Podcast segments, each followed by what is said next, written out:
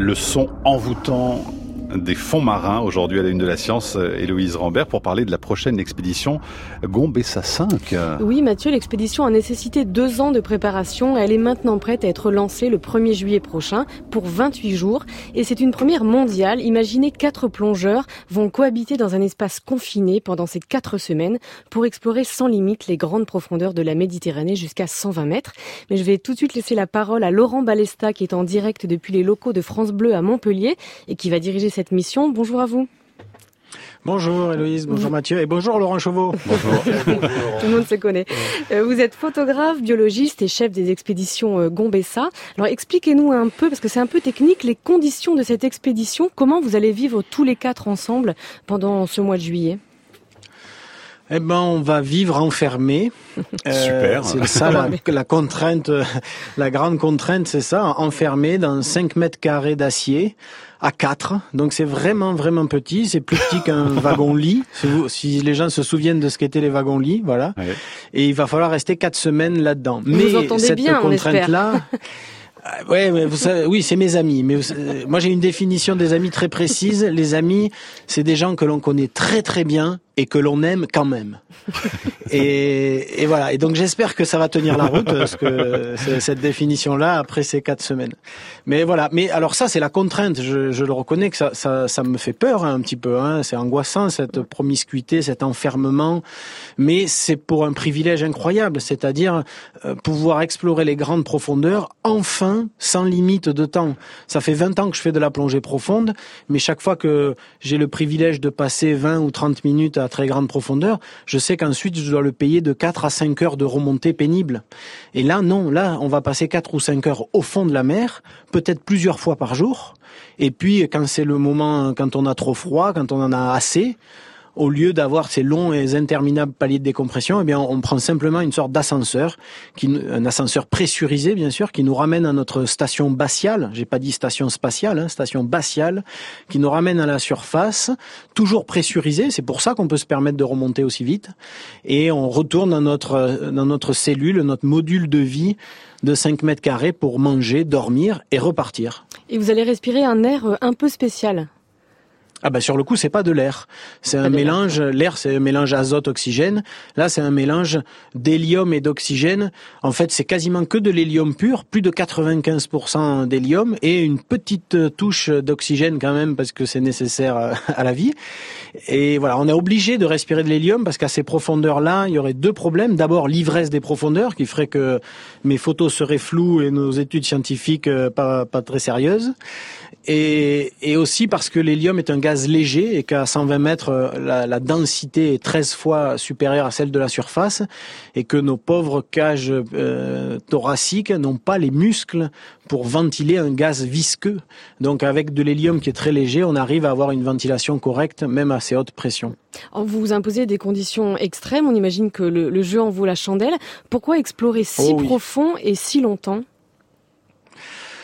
Ben Parce que euh, imaginez un, un botaniste euh, à qui on, on, autoriserait simplement des visites de 10 ou 20 minutes par jour dans sa forêt préférée. voilà, moi ça fait... Je, je, suis le plus grand des passionnés frustrés. Euh, enfin non, il doit y en avoir d'autres. Mais euh, euh c'est quand même c'est l'histoire de ma vie, ça, d'avoir une passion que je ne peux que je ne peux comment vivre que 20 minutes par jour parce qu'ensuite c'est des, des paliers de décompression interminables. Donc donc l'intérêt là, c'est de pouvoir enfin être affranchi du temps.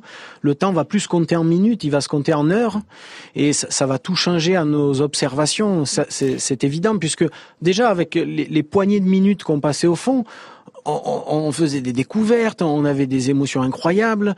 C'est peut-être pas pour rien que j'ai été invité plein de fois par Mathieu, c'est que j'avais des mmh. choses à dire malgré ces plongées très courtes. Et là, enfin, on va avoir des heures et des heures devant nous, alors ça peut vraiment tout changer. Alors qu'est-ce que vous allez regarder spécifiquement euh, si profond? On va regarder ce que j'ai envie d'appeler les récifs coralliens de la Méditerranée. Alors euh, nous autres scientifiques, on appelle ça très précisément les récifs coralligènes. Mais c'est un peu la même chose, c'est-à-dire des écosystèmes qui s'auto-construisent par les êtres vivants eux-mêmes, comme un récif corallien sous les tropiques. La différence, elle est sur deux niveaux. D'abord, les récifs coralliens des tropiques, c'est tout près de la surface, alors que les récifs coralligènes, ça commence à 60 mètres et ça se termine vers 120 mètres, c'est là qu'ils se trouvent.